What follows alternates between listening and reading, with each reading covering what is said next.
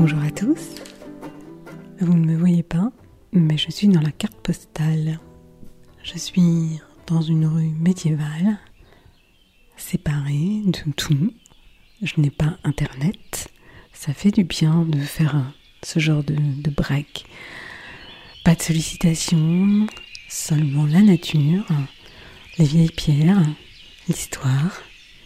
Et aujourd'hui, j'ai envie de partager avec vous fables, des fables de Jean de La Fontaine. Et je vais laisser faire le hasard, en fait. Voilà, j'ai le bouquin là. j'ai le bouquin sous, sous la main. Et je le ferme. Et je vais l'ouvrir. Et on va se.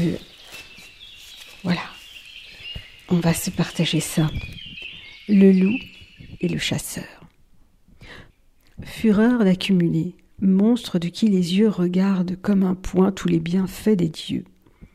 Te combattrai-je en vain sans cesse en cet ouvrage? Quel temps? demandes-tu pour suivre mes leçons? L'homme, sourd à ma voix comme à celle du sage, ne dira-t-il jamais C'est assez, jouissons Hâte-toi, mon ami, tu n'as pas temps à vivre. Je te rebats ce mot, car il vaut tout un livre. Jouis, je le ferai. Mais quand donc? Dès demain Eh, ami, la mort te peut prendre en chemin. Jouis dès aujourd'hui, redoute un sort semblable à celui du chasseur et du loup de ma fable. Le premier de son arc avait mis bas un daim.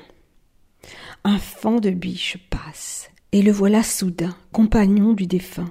Tous deux gisent sur l'herbe. La proie était honnête, un daim avec un fan modeste chasseur en eût été content. Cependant un sanglier monstre énorme et superbe tente encore notre archer, friand de tels morceaux. Autre habitant du Styx, la parque et ses ciseaux. Avec peine y mordait, la déesse infernale reprit à plusieurs fois l'heure au monstre fatal. De la force du coup, pourtant il s'abattit.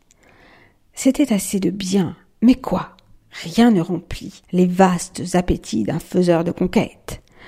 Dans le temps que le porc revient à soi, l'archer voit le long d'un sillon une perdrix marcher, surcroît chétif aux autres têtes. De son arc toutefois, il bande les ressorts, le sanglier rappelant les restes de sa vie, vient à lui le découp, meurt vengé sur son corps. Et la perdrix le remercie. Cette part du récit s'adresse au convoiteux. L'avare aura pour lui le reste de l'exemple. Un loup vit en passant ce spectacle piteux. Oh fortune, dit-il, je te promets un temple, quatre corps étendus que de bien, mais pourtant il faut les ménager, ces rencontres sont rares.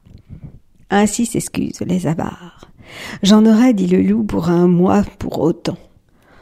Un, deux, trois, quatre corps, ce sont quatre semaines, si je sais compter toutes pleines.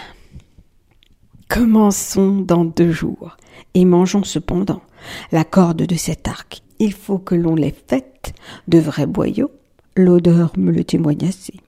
En disant ces mots, il se jette sur l'arc qui se détend et fait de la sagette un nouveau mort. Mon loup, à les boyaux percés, je reviens à mon texte. Il faut que l'on jouisse, témoin de ces deux gloutons punis d'un sort commun, la convoitise perdit l'un, l'autre périt par l'avarice.